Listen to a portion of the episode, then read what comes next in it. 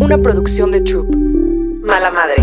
Hola, soy Michelle Greenberg. Acompáñame en este espacio en donde vamos a trabajar con todos los especialistas para acompañarte en tu maternidad. Todas estas cosas que como mamás te preocupan o te preguntas cómo lo vas a lograr, aquí lo vas a aprender. Mala Madre. Hola, eh, un capítulo más de Mala Madre con una increíble invitada, Paula Aguilar. Ella es eh, psicóloga de niños y de adolescentes y aparte guía a los papás en todo este camino de eh, la crianza, la enseñanza familiar, desde métodos de crianza hasta un acompañamiento para pues tener adolescentes y niños sanos y felices. Eh, tienes cinco especialidades diferentes. Platícanos un poquito más de ti para saber un poco qué haces y ya quiero entrar a platicar de qué vamos a hablar el día de hoy. Sí, bueno, como bien dijiste, soy psicóloga, psicoterapeuta de niños y adolescentes. Tengo especialidad en psicoterapia juego, en psicoterapia gestal de niños y adolescentes, en psicoterapia psicoanalítica de niños y adolescentes, en embarazo, parentalidad y vínculos tempranos, en maternidad y ciclo de vida y, por supuesto, en prevención de abuso sexual infantil. O sea, estás eh, cubierta de todos los conocimientos sabidos y por haber para ayudarnos en temas de crianza y de, eh, pues, ¿qué, ¿qué buscamos los papás? ¿Niños felices? ¿Niños sanos? ¿Cuál es nuestra búsqueda constante? Híjole, qué buena pregunta. Honestamente, yo creo que habría que eh, como voy a decir la palabra clarificar o a transparentar intenciones, porque creo que de entrada podemos buscar a lo mejor reparar algo en nosotros, llenar vacíos, eh, cubrir expectativas de algo que no fuimos o que quisimos o que no pudimos, venir a completarnos, venir eh, a eso sí, como a buscar en, en, nuestros hijos satisfacer alguna necesidad personal. Creo que cuando no estamos bien trabajados solemos atorarnos aquí. O muchas veces tuve pésima infancia, entonces yo le voy a dar todo lo contrario, ¿no? Toda esta parte creo que nos puede atorar un poquito. Cuando estamos un poco más trabajados, creo que lo que buscamos en nuestros hijos es que crezcan sanos, eh, libres de conflictos, por lo menos lo suficientemente como para lograr vivir satisfechos eh, y sentirse como plenos y exitosos en su vida, exitosos no por sus metas, sino eh, por sentirse eso en bienestar. O sea, como saber que son suficiente con lo que son, tal vez. Exactamente, sí, con muchísima libertad, con amplitud. Y esto implica, evidentemente, caer en frustraciones, eh, aprendizajes, oportunidades de vida que con papás siempre tratamos, bueno, no siempre, pero muchas veces tratamos de evitar que suceda, ¿no? Y tratamos de, pues, que, que todo les sea, entre comillas, fácil y buscamos que no caigan en estas cosas. La razón por la que te invité es porque este tema en redes sociales eres como muy eh, conocida y es el tema de la prevención del abuso sexual, que me imagino que todos los papás tenemos siempre miedo de que nos suceda a nosotros a través de nuestros hijos, ¿no? De que le suceda a nuestros hijos, de que vivan em, una amenaza de este tamaño, que vulneren su seguridad, que pues, ¿cómo, cómo como familia vives un proceso en donde te tocó. A ver, creo que es un tema que genera muchísima angustia y gran parte de los obstáculos con los que me he encontrado siempre en esta carrera de casi 15 años es negación, evitación o minimizar o ya pasó, no pasó nada. Eh, y creo que justo la lucha mía y de mucha gente que, le interesa este tema y le interesa proteger las infancias es visibilizar la problemática y poder eh, asumir que esta es una realidad que no respeta de niveles sociales, económicos, educativos ni de ningún tipo, sino que nos puede pasar a quien sea y requiere de una atención especializada porque la sexualidad en general en el ser humano es una dimensión eh, que forma parte de nuestra identidad y que va a permear en muchas áreas de nuestra vida cuando algo sucede, sobre todo en la infancia. Ok. Em, México es de los principales países en donde sucede, ¿no? A ver, las estadísticas son como digamos que no muy claras, se estima que hay entre un 80-98% de eh, cifra negra, es decir, de una parte que no conocemos, pero de lo que conocemos, de lo que está publicado, sí, la OCDE en 2019 nos, nos catalogó como primer lugar a nivel mundial en abuso sexual infantil, el Senado de la República a través de aldeas infantiles, o más bien aldeas infantiles a través del Senado de la República, publicó este año, 2023, eh, que en México había un aproximado de 5.4 millones de víctimas de abuso sexual infantil. Esto equivale a 10.2 por minuto. Es, gravísimo. ¿Qué se considera infantil? ¿Qué edades? Eh, infancia es antes de los 12 años. Ok. Em, ¿Qué implica un abuso sexual? Implica, o sea, ¿cuándo dirías em, esto es abuso? Ok, a ver, em, existe abuso de contacto y sin contacto. Aquí lo que, va, lo que va a generar como la clave para saber que es un abuso tiene que ver con la huella que deja la situación. Entonces puede ser entre un adulto y un niño, pero también puede ser entre dos niños, entre dos menores. Eh, la diferencia van a ser dos cosas, como dos pilares que ayudan mucho a discernir si se trata de una situación de abuso o no. Uno es la diferencia o disparidad de poder y de autoridad entre las dos personas y el otro es la intención.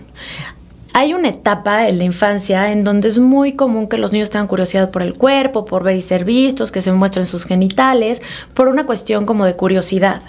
Cuando la intención no es curiosidad, no es conocer, y yo no estoy dentro de ese rango de edad, que es más o menos dos y medio a cinco y medio, eh, cuando mi intención es provocarte una sensación o provocarme a mí mismo una sensación muy parecida a lo que sería un placer, un placer sexual adulto, entonces estamos hablando de un abuso. Entonces va a ser forzar, coaccionar o persuadir a un niño a participar en una actividad que tiene como finalidad el placer sexual, pero puede ser entre dos menores, un adulto y un menor, puede ser con o sin violencia eh, y estos dos pilares son los que nos van a ayudar como a diferenciar cuando se trata de esta edad que, te acabo de decir. Si es entre dos menores, podría ser de la misma edad porque dices que tiene que ver un poco con autoridad. O sea, ¿cómo, ¿cómo definirías ahí que hay autoridad entre un menor y otro si son de la misma edad? Te doy un ejemplo.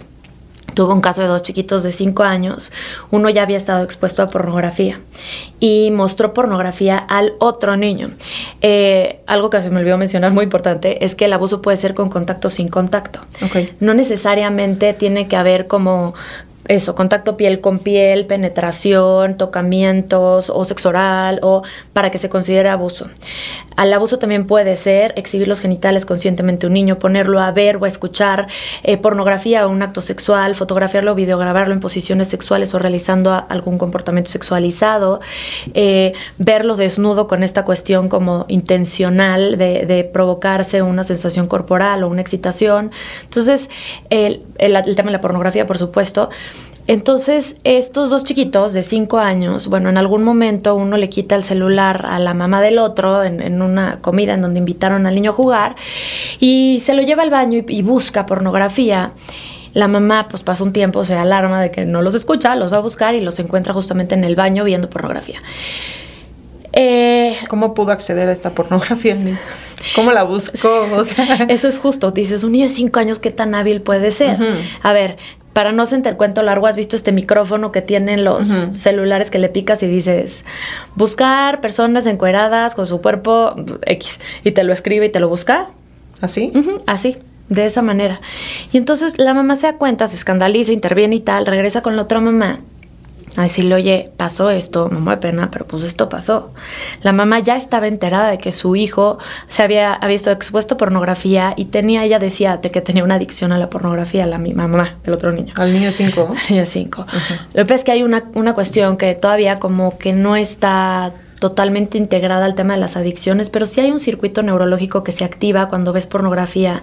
Sobre todo en los niños que no saben acomodar ni elaborar esta información, puede ser bastante violenta para ellos y a la vez generar esta adrenalina, esta curiosidad. Se vuelve una mezcla muy... Como rara. Sí, como rara, que parece o se parece mucho a una adicción, como necesito volver a ver, necesito volver a buscar. Este chiquito tenía la misma edad que el otro, tenían cinco años, pero uno tenía una diferencia de poder y autoridad. ¿Por qué? Porque conocía cómo buscar pornografía, porque ya había estado expuesta a ella y eso hace que haya una disparidad. Sí, porque estaba informado de lo, bueno, entre comillas, ¿no? También, pues, tiene cierta inocencia lo que estaba Totalmente. haciendo. Se tenía que haber atendido previamente tal vez la mamá no estaba informada que no era un comportamiento normal para un niño de esa edad, o no sé. Sí, a ver, pues sí, muchas veces hay bastante ignorancia y se cree que, ay, bueno, es chiquito o no, o no pasa nada porque nadie lo tocó, solo está viendo, o bueno, ya le dije que no, pero pues lo sigue haciendo es mucha ignorancia, la huella que queda en la psicología humana cuando los niños acceden a ciertas imágenes que no saben acomodar, cuando ven este tipo de genitalidad adulta, de actos sexuales y demás, puede ser muy perturbadora, muy perturbadora. Y lo habitual es que los niños no sepan cómo pensarlo y digerirlo y puedan eh, muchas veces replicarlo. Esto me ha pasado miles de veces con, con pacientes que atiendo, que ellos mismos, los niños mismos, replican el abuso que vivieron. O por una parte como de hacerlo pues natural, ¿no? Que es justo lo que dicen, una señal de que hubo algo es que el niño esté muy sexualizado para su edad. Exactamente, sí es una señal. Porque los niños no, no logran metabolizar, digerir, significar, elaborar la experiencia y cómo los niños intentan hacerlo normalmente con cualquier experiencia emocional o significativa de su vida a través del juego. Entonces replican. O a veces también es porque se identifican con el rol del victimario, porque identificarse con el rol de la víctima puede ser como muy amenazante, me hace sentir vulnerable, frágil, débil, y entonces prefiero identificarme con el rol del victimario para identificarme con la parte, parte fuerte, controladora, que tiene poder de esa relación.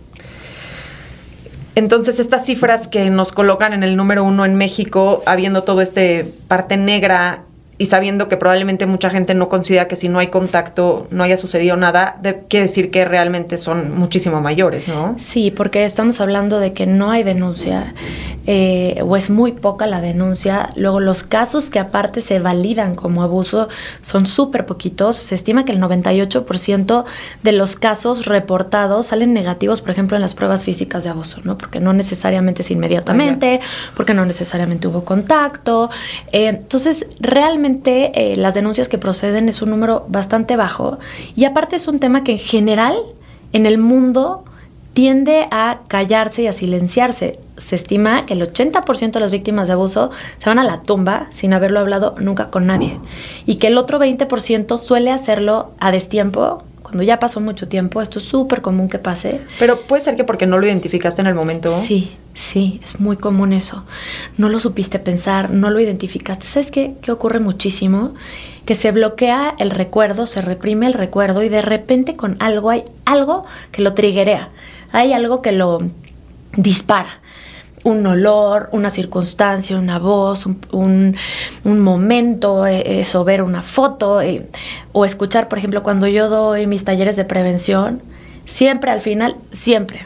Ya sé que me tengo que quedar un tiempo extra porque se me acerca gente entre con preguntas específicas, pero también con, oye, estoy en shock, me acabo de dar cuenta, me acaba de venir este recuerdo, me acordé, identifiqué, yo no sabía, no estaba segura y ahora veo que, que sufrí abuso.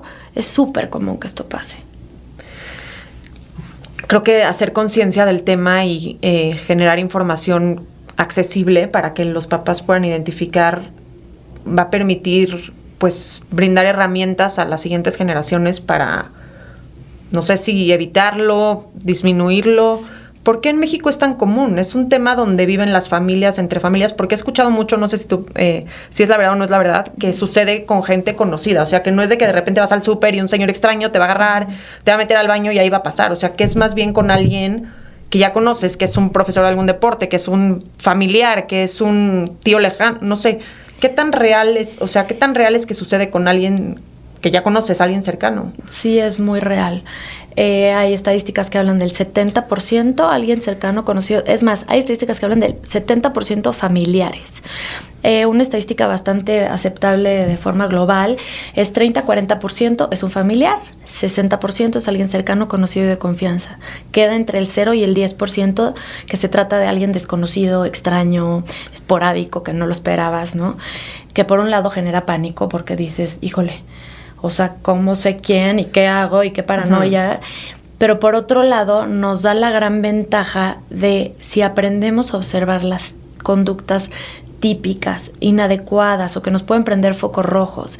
Eh, ha habido muchos estudios sobre, sobre pedrastas, sobre pedófilos, este, y tenemos algo de información. Creo que nos falta todavía bastante y yo soy muy partidaria, por ejemplo, de, jamás transmitir un conocimiento sólido, es decir, esto es y ya y punto, sino hasta el momento es lo que sabemos y cada día, en mi caso, en mi práctica profesional, lo que busco es entender mejor la problemática para poder eh, dar una mejor solución a la sociedad y darle a los papás mejores recursos y darles a los niños mejores recursos, ¿no? Ir mejor mejorando, perfeccionando para que de verdad esto funcione.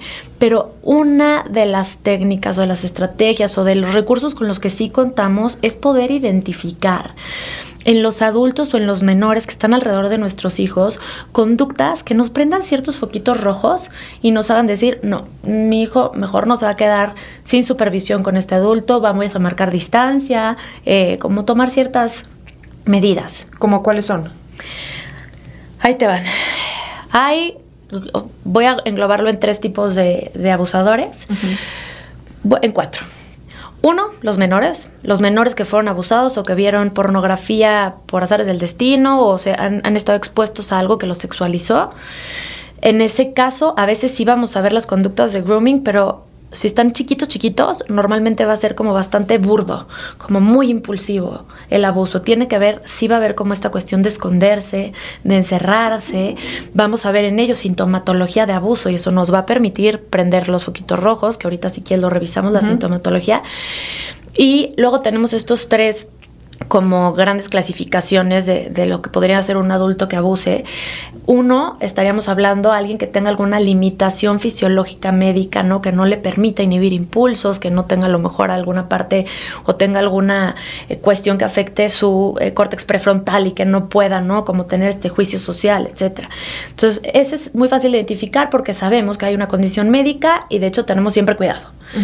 Luego hay otra esfera en donde vamos a encontrar a lo mejor estas personas que no logran vincularse con otros adultos, que no te miran a los ojos, que no hablan contigo, que son inadecuados socialmente y también nos generan como escalofrío de pronto y mantenemos nuestra distancia porque decimos, híjole, mm, no me late, algo no me vibra, ¿no? Y mm, es como fácil de identificar. Y luego está esta última esfera, que es la más difícil, pero sí tenemos forma de identificar, que son los que viven alrededor de nosotros, son nuestros amigos, son nuestros parientes, nuestros vecinos, nuestros, eh, los que les dan clase a nuestros hijos, nos colaboran con nosotros en casa.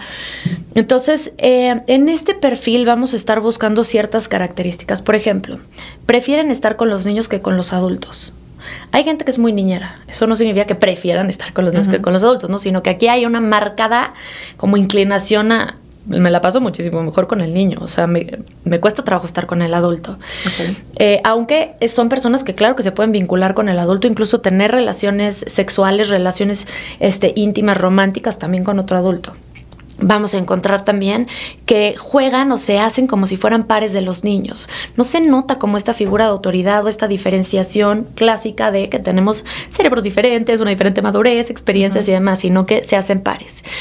Eh, son más hombres que mujeres, aunque claro que hay mujeres, pero se estima entre el 80 y 90 y tantos por ciento que sean hombres. Entonces, esto sí es un factor.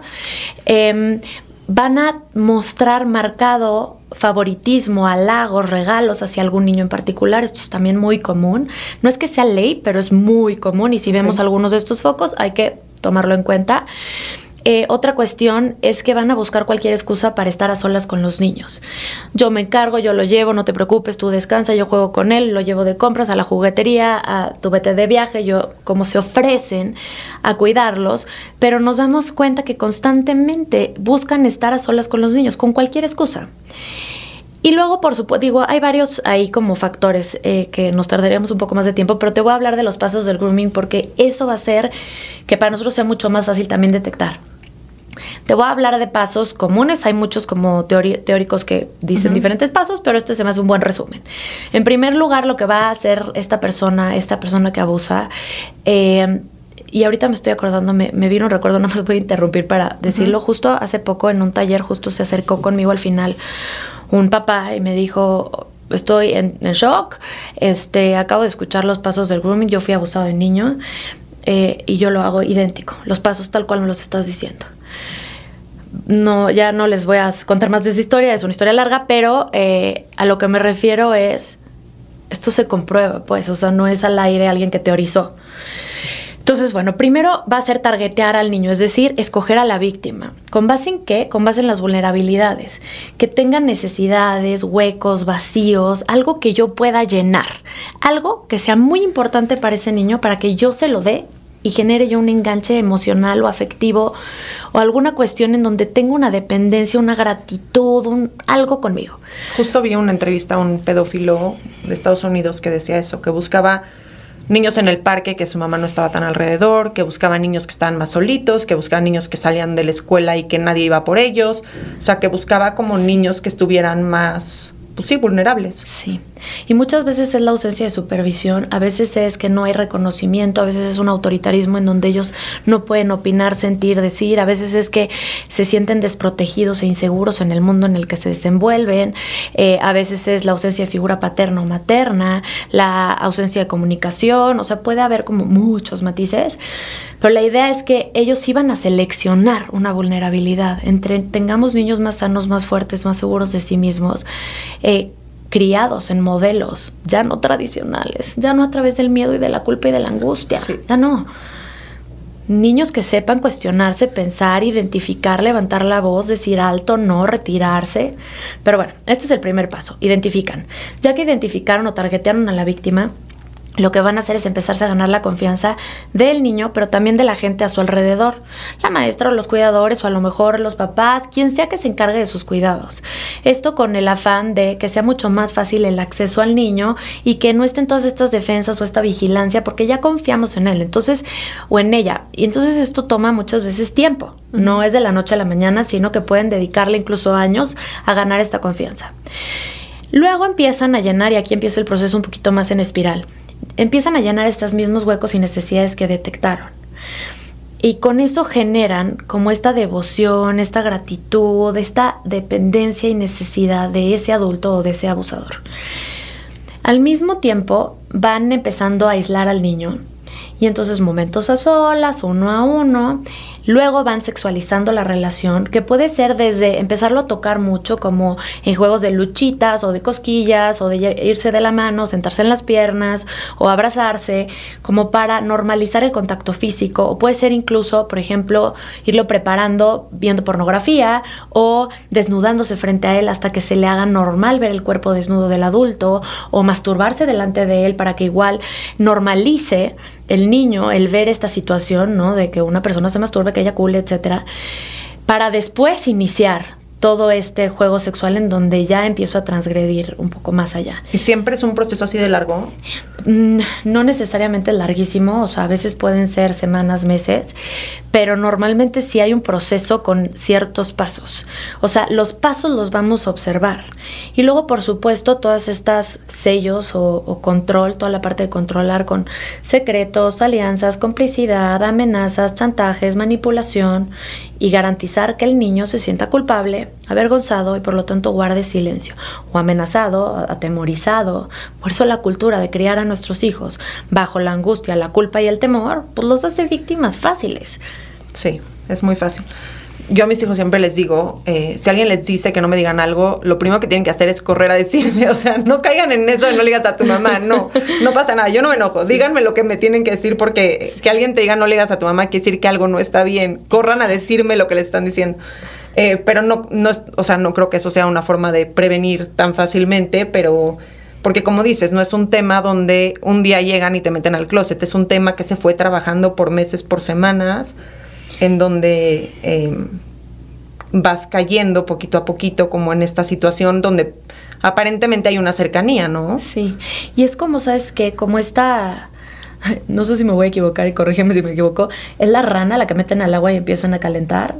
Sí, ¿no? Creo que sí. Bueno, si me equivoco, ese es el concepto. Como que el agua, de pronto tú entras y el agua estaba fría y no te das cuenta cuando se empieza a calentar hasta que ya estás hirviendo, porque va siendo paulatino, no te vas acostumbrando al medio, no vas notando esas diferencias que son tan sutiles, es un poco así. Pero y estas personas que lo hacen son expertas, o sea, ese proceso que tú acabas como de decir, ¿es siempre igual? O sea, ¿siempre es como tan metódico todo este proceso o lo van perfeccionando conforme va avanzando el tiempo? O sea, no sé, porque tipo películas, historias que les que duermen varios miembros de la familia en una casa y el tío se mete al cuarto de la sobrina, no sé, cosas así. Em, no sé si esto ha sido un trabajo o simplemente fue una cuestión... Eh, es algo que se cuestiona mucho, ¿no? Es un plan, o sea, tipo, pensaron los pasos, tipo, lo escribieron y siguieron una ruta. Hay gente que lo tiene muy consciente de lo que está haciendo, otras personas lo hacen desde un lugar como bastante impulsivo, reactivo. Sí saben, sí hay conciencia, pero no hay este, como esta cuestión metódica de un, dos, tres, ¿no? Como a lo mejor el asesino serial que hace su plan. Habrá quien sí, porque pues no podemos generalizar, cada caso es, es, un caso de estudio y habrá que en sí, pero normalmente hay esta parte como muy impulsiva, muy reactiva, justo este, este señor que te platicaba, por ejemplo, ¿no? Es como, ah, caray, me acabo de dar cuenta que yo hago eso. Pero no tengo lo hacía con el fin de lo hacía con el fin de abusar o lo hacía con el fin de de llegar a un juego de poder, de someter, sí, de un tema sexualizado. Ok, está cañón. Está cañón. Es muy complejo. Este, porque como persona que lo estás haciendo sin darte cuenta de que lo estás haciendo, que te caiga el 20, debes de decir, no manches, o sea, está... Sabes que este caso, por ejemplo, Mitch, me lleva a pensar también en esta otra parte que, que, normalmente no nos gusta mirar ni contactar porque nuestra reacción primera es el maldito abusador que se pudra en la cárcel, que se muera, que arde en llamas, ¿no? Y, y a veces se nos olvida pensar en de dónde viene esa persona. ¿De qué infancia? Él también fue a lo mejor un niño abusado, ¿no? Pero eso lo justifica. No es que lo justifique, pero sí nos ayuda a comprender. Porque ¿Qué pasó? Para poder también cambiar nuestra realidad actual, no solo tenemos que pensar en cuidar a nuestros hijos, también a quienes estamos formando por hijos. No, totalmente. Y qué es lo que están viviendo y cómo se trabaja, no sé, un niño que tal vez vive un abuso de... No hay, no hay grados, ¿verdad? De abuso. O sea, no puedes decir que si no te tocan es grado cero y si sí es grado uno. O sea, ¿hay grados de abuso? Eh, a ver, el impacto o la profundidad de la huella de un abuso en una persona depende de la intensidad del abuso, es decir, una penetración versus un ver pornografía, si tiene una intensidad diferente. Okay. También hay una intensidad diferente, por ejemplo, tengo un caso de una chava que fue abusada en su infancia por su mamá. No es lo mismo que abuse de ti tu mamá, que es la figura que construye tu psique, que tu vecino. No es la misma intensidad. O sea, lo que implica para tu psique es mucho más potente. No, no me puedo imaginar eso. sí, y justo... O sea, me dan hasta escalofríos de pensar que una mamá pudiera... Y es algo que traigo a la mesa, te voy a decir también, porque ella me buscó específicamente para decirme, Pau, por favor, habla, habla, habla del abuso de las madres. Tenemos divinizadas a la figura de la mamá y nadie lo habla. Ya vemos miles de víctimas que no nos atrevemos ni a pensarlo. Tenemos hasta prohibido en nuestras mentes, porque como una madre. Sí. ¿No? Entonces, pues sí, esa es una intensidad. Y por supuesto la frecuencia. La frecuencia es una vez o 15 años todos los días, ¿no? 20 años todos los días. Y otra cosa también importantísima son los recursos con los que cuenta la persona en su psicología, en su mente. Hay gente ultra resiliente que dices, no puede ser, o sea, no puede ser que ha vivido todo esto y que lo notas entero echándole ganas a la vida, este, ¿no? Eh, trabajando, formando relaciones interpersonales. Y hay otras personas que tienen una eventualidad a lo mejor menor y ¡fum! se nos van para abajo. Entonces, la psique humana también va a jugar un factor. ¿Pero de qué depende eso? ¿De que la formes como papás? ¿O depende del niño por su genética, personalidad? O sea, ¿de qué depende que, que, pueda ser alguien resiliente ante una situación así o de que te truene un evento? El gran dilema en la psicología, nature versus nurture, ¿no? Naturaleza versus crianza lo que se ha comprobado, y hay muchos estudios que comprueban es, los dos tienen un peso y no vamos a negar que existe una genética que trae pues, un, cierto código, una, cierta como disposición hacia ciertos rasgos, características de personalidad, etcétera, pero la crianza puede fomentar el que eso se exacerbe o no se presente, puede fomentar el que desarrolles más recursos o no. Tú empezaste hablando de algo lindísimo que me encanta, ¿no? Que es esto de, a veces creemos que amamos a nuestros hijos evitándoles eh, incomodidades, malestares, sufrimientos. Digo, ninguno grave que se lo provoquemos nosotros, pero los que están en la vida, ¿no? Abrocharse el cinturón, si te tienes que peinar, ponerte los zapatos, hay que cargar la mochila. ir a la escuela el día que no quiere ir. Ir a la escuela el día que no quieres ir. Todas esas adversidades, de alguna manera, cuando uno las vive acompañado de un cuidador amoroso que me sabe contener, que me sabe acompañar, que me sabe guiar, pero a la vez sí me expongo a esforzarme, sí me expongo a frustrarme, sí me expongo a lo que la vida me trae, pues empiezo a desarrollar recursos para la vida.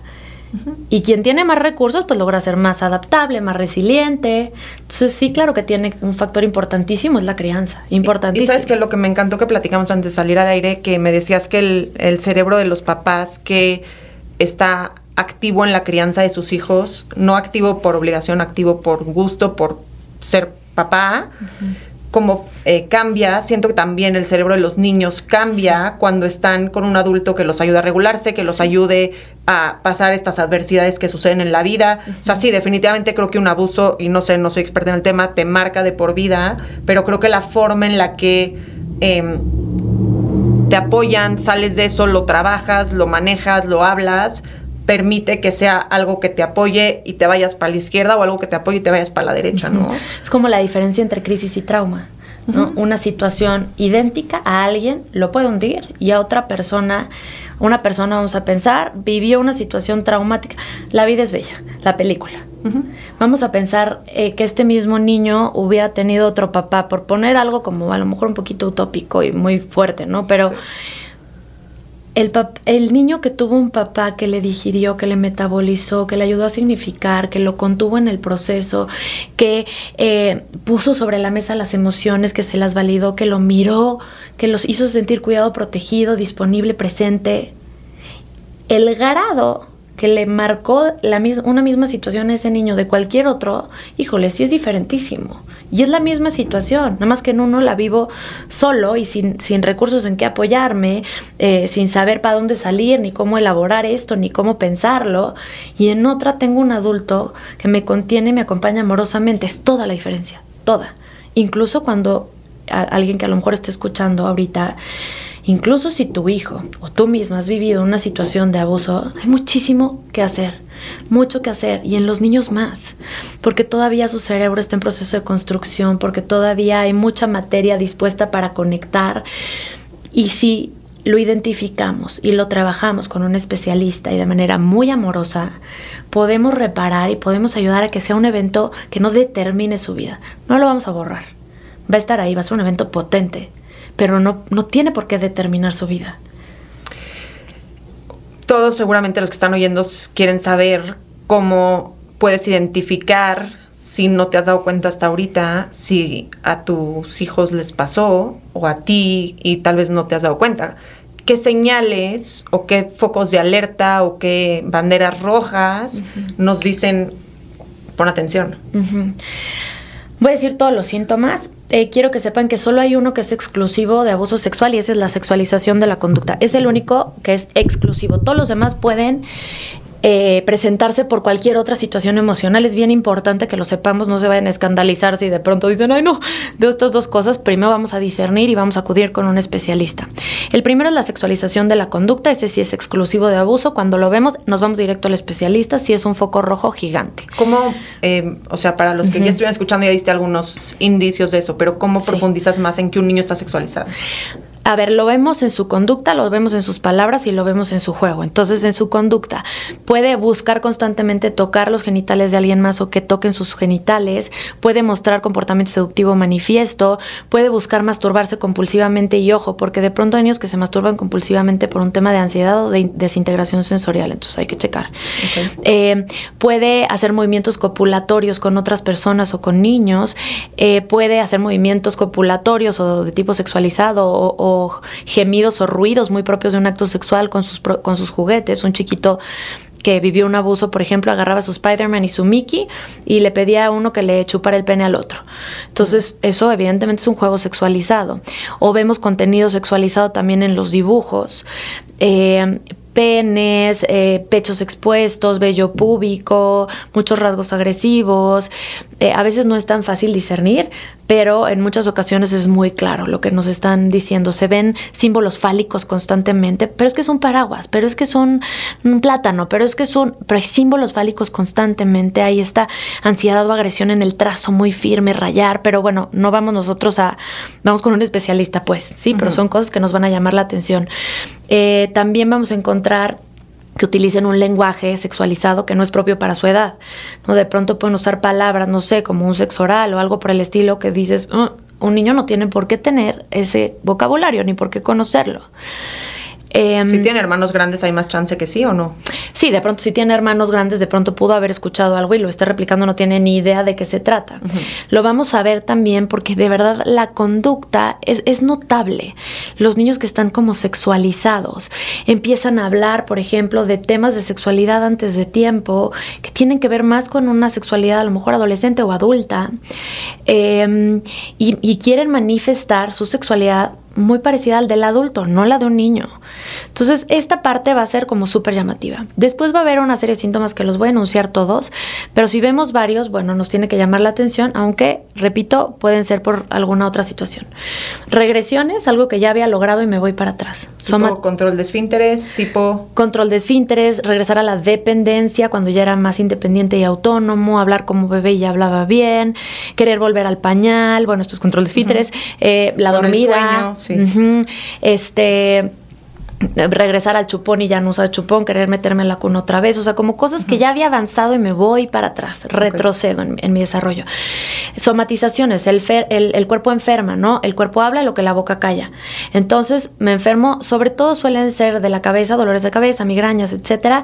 Gastrointestinales son muy comunes, de pronto también de la piel como dermatitis, que sean crónicas, que no tengan realmente como mucha explicación médica y sean constantes y recurrentes. la estomacal es muy común y yo he visto mucho en niños también dolores de piernas, como en esta cuestión simbólica del paralizarte, de no poder moverte, eh, pero esta es mi experiencia personal, o sea, no es, no es del libro. Eh, otros síntomas son cambios notorios en la personalidad, comportamiento ausente, aislamiento, agresión hacia otros, comportamiento autolesivo, lesionarse ellos mismos, cutting, etc.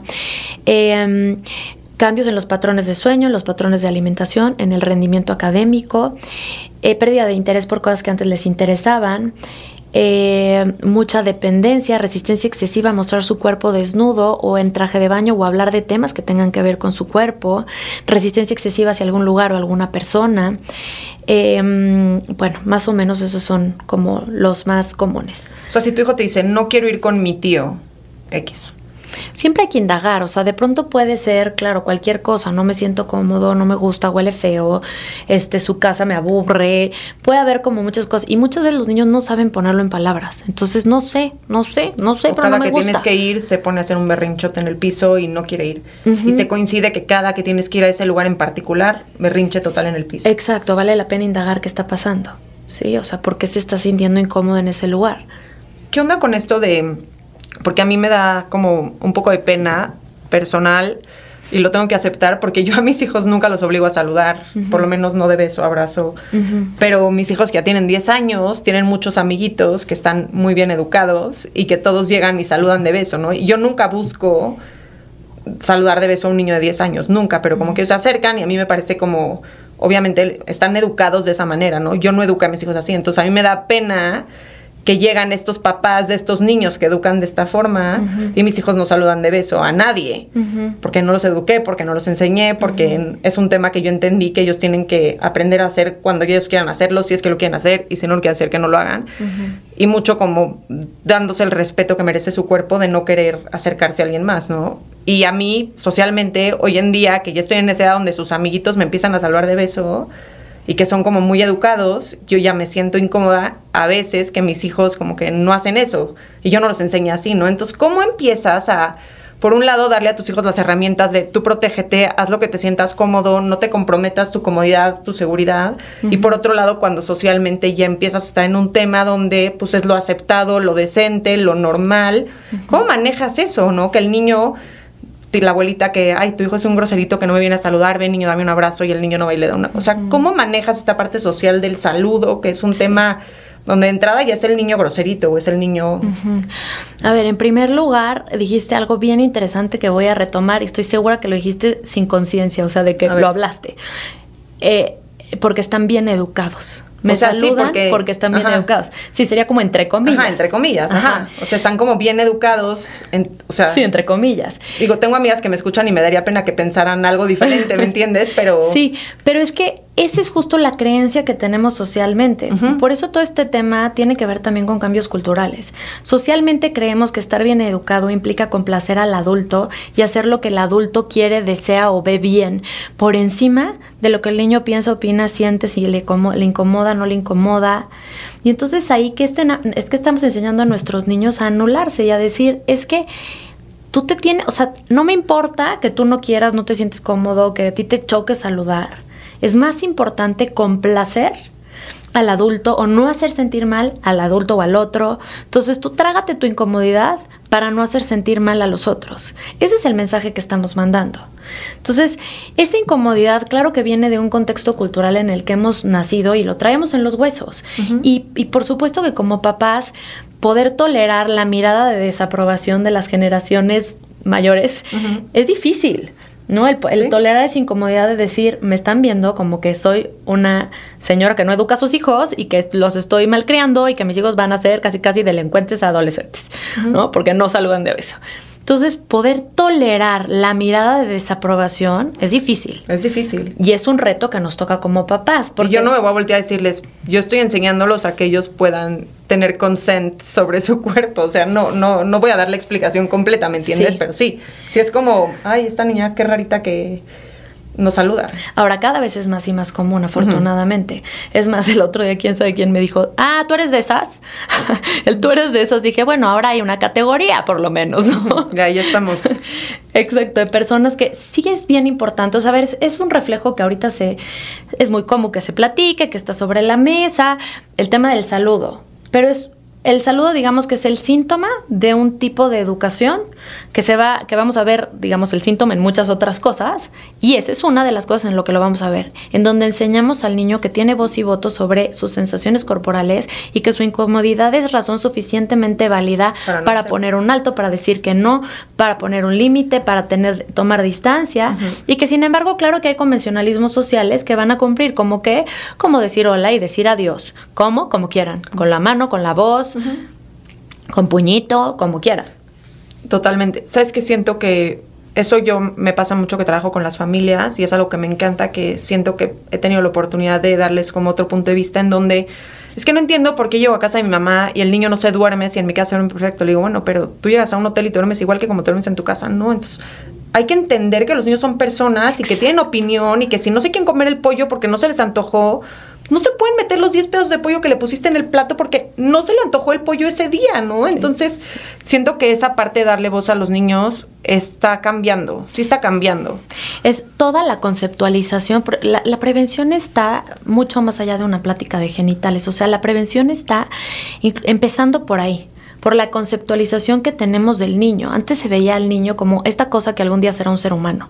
y, y, entonces, en el Inter, tiene que hacer lo que yo digo y ser lo que yo quiero que sea y responder a, mi, a lo que yo diga y el valor es, te dicen que obediente tu hijo y te sientes orgullosa. mi hijo es obediente. Cuando debería de ser algo para ponernos nerviosos. ¿No? No queremos niños obedientes, queremos niños inquisitivos, queremos niños que cuestionen, queremos niños que comprendan, queremos niños que sepan elegir bien, claro. Queremos niños que comprendan los límites, sí, que sepan tolerar la frustración de un límite y ajustarse a ellos, sí. Y que los respeten y ya. Pero sin anular que sienten, piensan, opinan y que por supuesto que eso de que obedezca la primera, esa aspiración, no existe. No existe porque significaría tener robots y no tenemos robots. Tenemos seres humanos igualitos que nosotros adultos con los mismitos derechos. Sí en proceso de desarrollo, sí con más dependencia para desarrollarse de una cierta manera, pero son personas completas. Y porque sabes que también eso del, hay un, el libro de eh, disciplina positiva, me encanta justo la primerita de aparte cuando empieza y dice que cuando se rompió esta obediencia ciega de las mamás hacia los papás, en donde el papá llegaba y la mamá hacía lo que el papá decía, se rompió esta obediencia ciega de los niños hacia la mamá. O sea, como que rompes con este patrón familiar en donde obedece, obedece ciegamente y el papá manda, entonces como el papá manda y la mamá manda porque el papá no, entonces siento que por un lado está padre, justo darles esta voz a los niños desde que son chiquitos y por otro lado, pues claro que hay que dirigir esta voz con ciertos límites y explicarles eh, qué es lo, lo, ideal, bueno, entre comillas, ¿no? Pero hablando de eh, el acceso a las pantallas, por ejemplo, por este niño que pudo agarrar el celular y fácilmente encontrar este contenido, ¿cómo le haces para que hoy en día de verdad, o sea, no lo hagan, ¿me entiendes? Yo mis hijos te juro que son de los que más conozco que tienen más limitadas las pantallas en el mundo, pero no pasa que de repente dejo mi celular del trabajo por ahí perdido, lo agarran y se meten al TikTok y ven una cantidad de, de tonterías que les cuesta trabajo diferenciar de la realidad. El otro día uno tuvo pesadillas por un video tontísimo que vio. Este, ¿cómo le haces? ¿Cómo le haces para evitar que caigan en ver este tipo de cosas cuando es muy difícil limitar este contenido porque les aparece muy fácilmente? Sí, Y, no olvidemos que hay toda una red de trata y pornografía infantil. Entonces hay una organización que está targeteando directamente a los niños y buscando eh, engancharlos con toda esta cuestión de pornografía para que busquen más, para enrolarlos en ciertos sitios. O sea, es una realidad también y gravísima. Entonces, eh, yo te diría que hay varios factores. Uno, por supuesto, controles parentales, porque por más que digas, no, es que yo quiero que mi hijo tome buenas decisiones, sí, claro, y le vamos a, ayudar. Pero en el inter que aprende y que termine de madurar su cerebro, que va a terminar de madurar a los veintitantos años, las decisiones que tome, pues probablemente no sean con un cerebro completamente maduro, más bien, no van a ser con un cerebro completamente maduro y, probablemente no, no siempre sean las adecuadas. Eh, entonces, en, por un lado, por supuesto, controles parentales, por supuesto, limitar el uso de pantallas, tener supervisión, pero por otro lado, explicarles también y poco a poco ir desarrollando que entiendan el porqué de estas limitaciones, el qué hay ahí, también validar su curiosidad. Cuando tú veas curiosidad, no porque digas no lo puedes ver, eh, la curiosidad desaparece de su mente. Siguen teniendo curiosidad, entonces más bien vamos a escuchar qué curiosidades tienen y vamos a ser nosotros la fuente para, para llenar o para dar la información que requieren ante esa curiosidad, porque no va a desaparecer solo porque tú no la veas. Te la van a inhibir y la van a buscar por otros lados.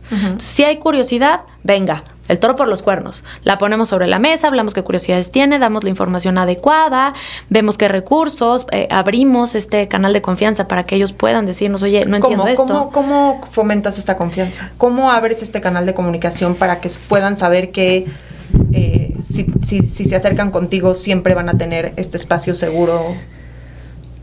Una, hay, hay, muchas claves para tener una buena comunicación, pero una de las claves más importantes es que los niños tengan la experiencia en su vida cotidiana de que lo que ellos tienen que decir es importante y que siempre hay un receptor atento y dispuesto a escuchar y que le, le retroalimenta que lo que tiene que decir es valioso e importante y que le interesa. Sin importar qué. Sin importar qué. Tiene que ser en cualquier cosa. Uno, dos. Bueno, y eso obviamente. O sea, me refiero sin importar qué, a que te cuente lo que le pasó en el recreo con la pelota que se le cayó bajo de la mesa. Y... Exactamente. Justo es así. No te van a llegar a cortar algo importante si no están acostumbrados a hablar de lo irrelevante. O están acostumbrados a que cuando hablan contigo se encuentran con nada más censuras, no hables de eso, no es cierto, no te pongas triste, no reclames, no seas chismoso, este no seas niña, no chilles. Sí, seguro estaba jugando, claro que no, no te pegó, o sea, si todo es negar, invalidar la experiencia, ya, qué flojera. Pues no, los niños no se van a sentir escuchados. Entonces, escuchar con todos nuestros sentidos y a veces se vale decir, mi amor, ahorita no te puedo escuchar, estoy trabajando, permíteme termino y te escucho. Y ahí sí retoma la conversación. O me pasa a mí muchísimo en el coche que me distraigo y empiezo, ajá, ajá, ajá, y después de cinco minutos digo, no escuché nada. no escuché nada. y volteo y les digo, no te escuché nada, me fui a Júpiter, ¿me puedes repetir? O tengo la cabeza llena de pendientes y no estoy logrando ponerte atención, me das chance de acomodarme y luego me platicas. Eso también le manda el mensaje de que me importa y es relevante lo que tienes que decir y hay alguien que te quiere escuchar. Sí, no, no estás como, ah, Exacto. Integrar los errores es otra, o sea, cómo tratas los errores en tu casa. Hay temas que censuras, ¿sí? Entre menos censures temas, se puede hablar de todo lo que sea sin censura ayudarle a entender lo que está poniendo sobre la mesa, pero no censurarlo. Los errores, los tratas como algo que debemos evitar y que nadie debe ver y que entonces pierdes tu valor como persona porque te equivocaste, entonces, o los tratas como, a ver, platícame, sí, no, no estoy contento con esto que pasó, no te quito tu vergüenza, no te quito tu pena, tu culpa, lo que sea, pero sí te acompaño y te contengo para saber qué hacer con esto que te pasó porque eres niño y no sabes qué hacer con esto. Y mi afecto es permanente y, no importa lo que hagas es siempre te voy a querer sí. sí. y luego otra técnica muy buena es siempre que te den emociones no les des soluciones valida la emoción es que nunca quieren jugar conmigo y a lo mejor tú dices ay mi hija es una dramática siempre es lo mismo no y dices conéctate con la emoción ok y eso a ti te hace sentir que te excluyen, frustrada. Sí. Porque siento que entonces no me quieren. Ah, entonces lo que te pasa es que cuando ellas te dicen que no puedes jugar, tú sientes que no te quieren. Y eso te duele mucho. Sí, me duele porque... Entonces, son algunas técnicas que ayudan a abrir estos canales de comunicación para que justo si tú ves que hay una curiosidad, ellos, su primera fuente para disipar esas curiosidades seas tú. Y, y, después también de tener el criterio. Me pasa con mi hijo chiquito, que ahora ya cumplió siete, pero desde que era muy chiquito, cuatro o cinco años, un día nos me preguntó que cuál era el animal más grande del mundo, una cosa así. Dije, a ver, déjame checar, no sé. Google y apareció una imagen de un dedo, como con unas cosas blancas, asqueroso, perturbador. o sea, no fue nada pornográfico, nada, pero él lo vio. Ah, es día que me dice, mamá, ¿te acuerdas cuando nos salió el dedo? y entonces ese tipo de cosas, bueno, pues ya pasó. Para mí fue, fue bueno para ayudarle a decir, sí, mi amor, eso es justo lo que pasa muchas veces. Tú no controlas lo que te aparece en las pantallas y puedes ver una imagen que, ¿verdad que ya pasaron tres años y te sigues acordando? Sí, cuando algo entra por tus ojos ya no se borra de tu mente. Y esa es la razón por la cual yo cuido qué cosas ves y, y a qué cosas te expones. Entonces, que los niños entiendan el porqué y vean la bondad de la decisión les ayuda muchísimo también como a, pegar su propia voluntad a eso, a ver que esto es bueno para mí y escogerlo también para ellos. Él pasa por los pasillos del cine con los ojos cerrados y necesita que lo guíe. Mamá, guíame, no quiero ver, no quiero ver. sí, mis hijos igual un día que salí, se quedan viendo una película, no sé, en YouTube y de repente le salió el anuncio Scream. Hijo, susto. Pues sí, sustazo. Mi hija no pudo dormir, pero hace un año, de nueve, no sé, mi hija no pudo dormir no sé cuántas noches porque pensaba que le salía el de Scream. Le dije, pues es que, ¿qué andas viendo? O sea, ¿qué andas viendo que te sale ese anuncio? Ya sabes que no puedes ver YouTube, no, pues, no te metas. O sea, no es en mala onda. Sí. Es un tema. Les encanta YouTube, pero YouTube ellos mismos en su política dicen que es para mayores de 18. No, y el de niños. Meten ahí contenido que parece de niños y está también un Peppa Pig sexualizado, pero... Sí. Es un tema durísimo. Creo que a las familias un evento así les puede ser un parteaguas, ¿no? Por supuesto que sí. Eh, y bueno, para el niño ni se diga. Para las familias también. A veces, pues, que rompe relaciones, ¿no? me ha tocado que, sea el, el, hijo el que abusa, el hermano el que abusa, el padre el que abusa, el padrastro el que abusa, el abuelo, la abuela también me ha tocado que sea la mamá. O sea, por supuesto que hay rompimientos familiares y es difícil, ¿no? Enfrentar la situación, este, no negarlo. De entrada todos queremos negar y evitar qué pasó y pensar que no es cierto y minimizar. Es un mecanismo de defensa natural. Pero eso no va a quitar la problemática y, sí podemos dañar muchísimo a los niños. Ya por último, si, si sospechas que sucedió o sabes que sucedió, ¿qué pasos a seguir? En primer lugar, si un niño te reporta un abuso, es importantísimo, y esto no me canso de decirlo, que reacciones con la mayor neutralidad posible. No es tu momento de investigar, no es tu momento de, extirpar la verdad y conocer los detalles.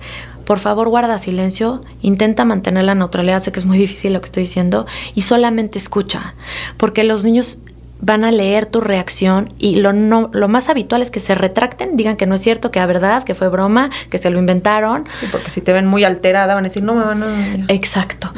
Eh, y se cierren y entonces la posibilidad de volver a abrir la comunicación es complicadísima. O se asustan porque dicen, lo voy a matar. O, o, dicen, ya no le voy a contar, no voy a decir que no es cierto porque se está, le está dando un infarto, ¿no? O entonces es bien importante mantenernos neutrales, ¿sí? Podemos agradecer la confianza de habernos comunicado esto, eh, podemos eh, diluir las culpas diciendo un niño jamás tiene la culpa porque nunca sabe realmente lo que significan esos juegos, aunque hayas dicho que sí. Hablar de la otra persona no desde un lugar en donde parezca que lo vas a dañar, porque también se pueden asustar, sino hablar a lo mejor, si es que puedes hablar, si no, nada más mándale todos tus no verbales de que le crees, de que estás ahí para protegerlo y que agradezco que te lo haya contado y que fue una gran decisión habértelo contado. Si puedes hablar un poco, pudieras agradecer con palabras, decir estoy muy orgullosa, tomaste una gran decisión al contármelo, esto fue lo correcto y lo que tenías que hacer, lo que tu tío hizo fue inadecuado, se equivocó. Eso se llama abuso y lastima muchísimo el corazón. Aunque tú hayas dicho que sí y hayas querido jugar una y mil veces, tú no tienes jamás la culpa porque no sabes lo que eso significa para tu mente y tu corazón. Eh, y por supuesto asegurar la protección mamá y papá nos vamos a encargar, o papá o mamá nos vamos a encargar de que esto no vuelva a suceder. Y si no puedes asegurar eso porque no eres el familiar directo, voy a hacer lo que esté en mis manos para que esto no vuelva a suceder. Y por supuesto siempre, este es un tema que es sí o sí con especialista para ver hasta dónde llegó el impacto, para ver si se requiere un proceso psicoterapéutico, para ver qué intervenciones tienen que tener los papás y cómo contener la crisis. Entonces siempre es con un especialista. ¿Con qué tipo de especialista?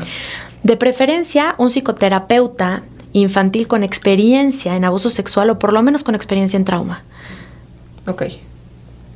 Idealmente eso. Idealmente. ¿Al pediatra? Al pediatra puede hacer una valoración física, pero normalmente no va a encontrar nada. Ok.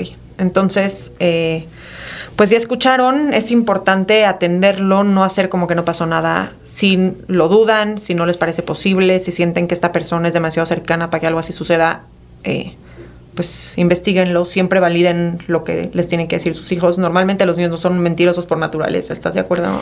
La posibilidad de que un niño invente algo así es prácticamente nula. Siempre hay que creerles, siempre. Eh, más grandes puede ser que inventen? Si estamos hablando, por ejemplo, de la adolescencia y estamos teniendo como algunos eh, rasgos y características de algo medio borderline, límite o de pronto eh, muy histriónico o tal, habría que indagar un poquitín más. Pero en infancia, en niños, siempre les vamos a creer. No es algo que ellos se puedan sacar de la manga porque es una realidad que desconocen. Ni siquiera se imaginan que un adulto u otro niño puede transgredir su cuerpo de esa manera. Ok. Entonces, eh, si alguien se acerca con ustedes a decirles, pues créanles, guarden su confianza, ¿no? Háganlo sentir que los escuchan, porque eso va a abrir el canal de confianza para que puedan acercarse con ustedes a platicar del tema. Y pues busquen especialistas. Pau, ¿dónde te encuentran? Estoy en Instagram como mamá.con.ciencia, que es mamá conciencia. Estoy en TikTok como mamá conciencia, en Facebook como mamá conciencia y sobre todo en mi página web que es mamaconciencia.com. Ahí encuentran absolutamente concentrado absolutamente todos los recursos que tengo de información, de contenido. Este, hay una sección de testimonios que, que, la idea es promover que la gente siga dando su testimonio anónimo para que entendamos mejor la problemática, entendamos bien cómo suceden las cosas, cómo lo mira un niño, de qué forma lo vive para que sepamos ayudarlos mejor. Tengo también ahí publicados en qué, en qué país y en qué ciudad voy a estar próximamente por si quieren tomar mi taller de prevención y así mucha información.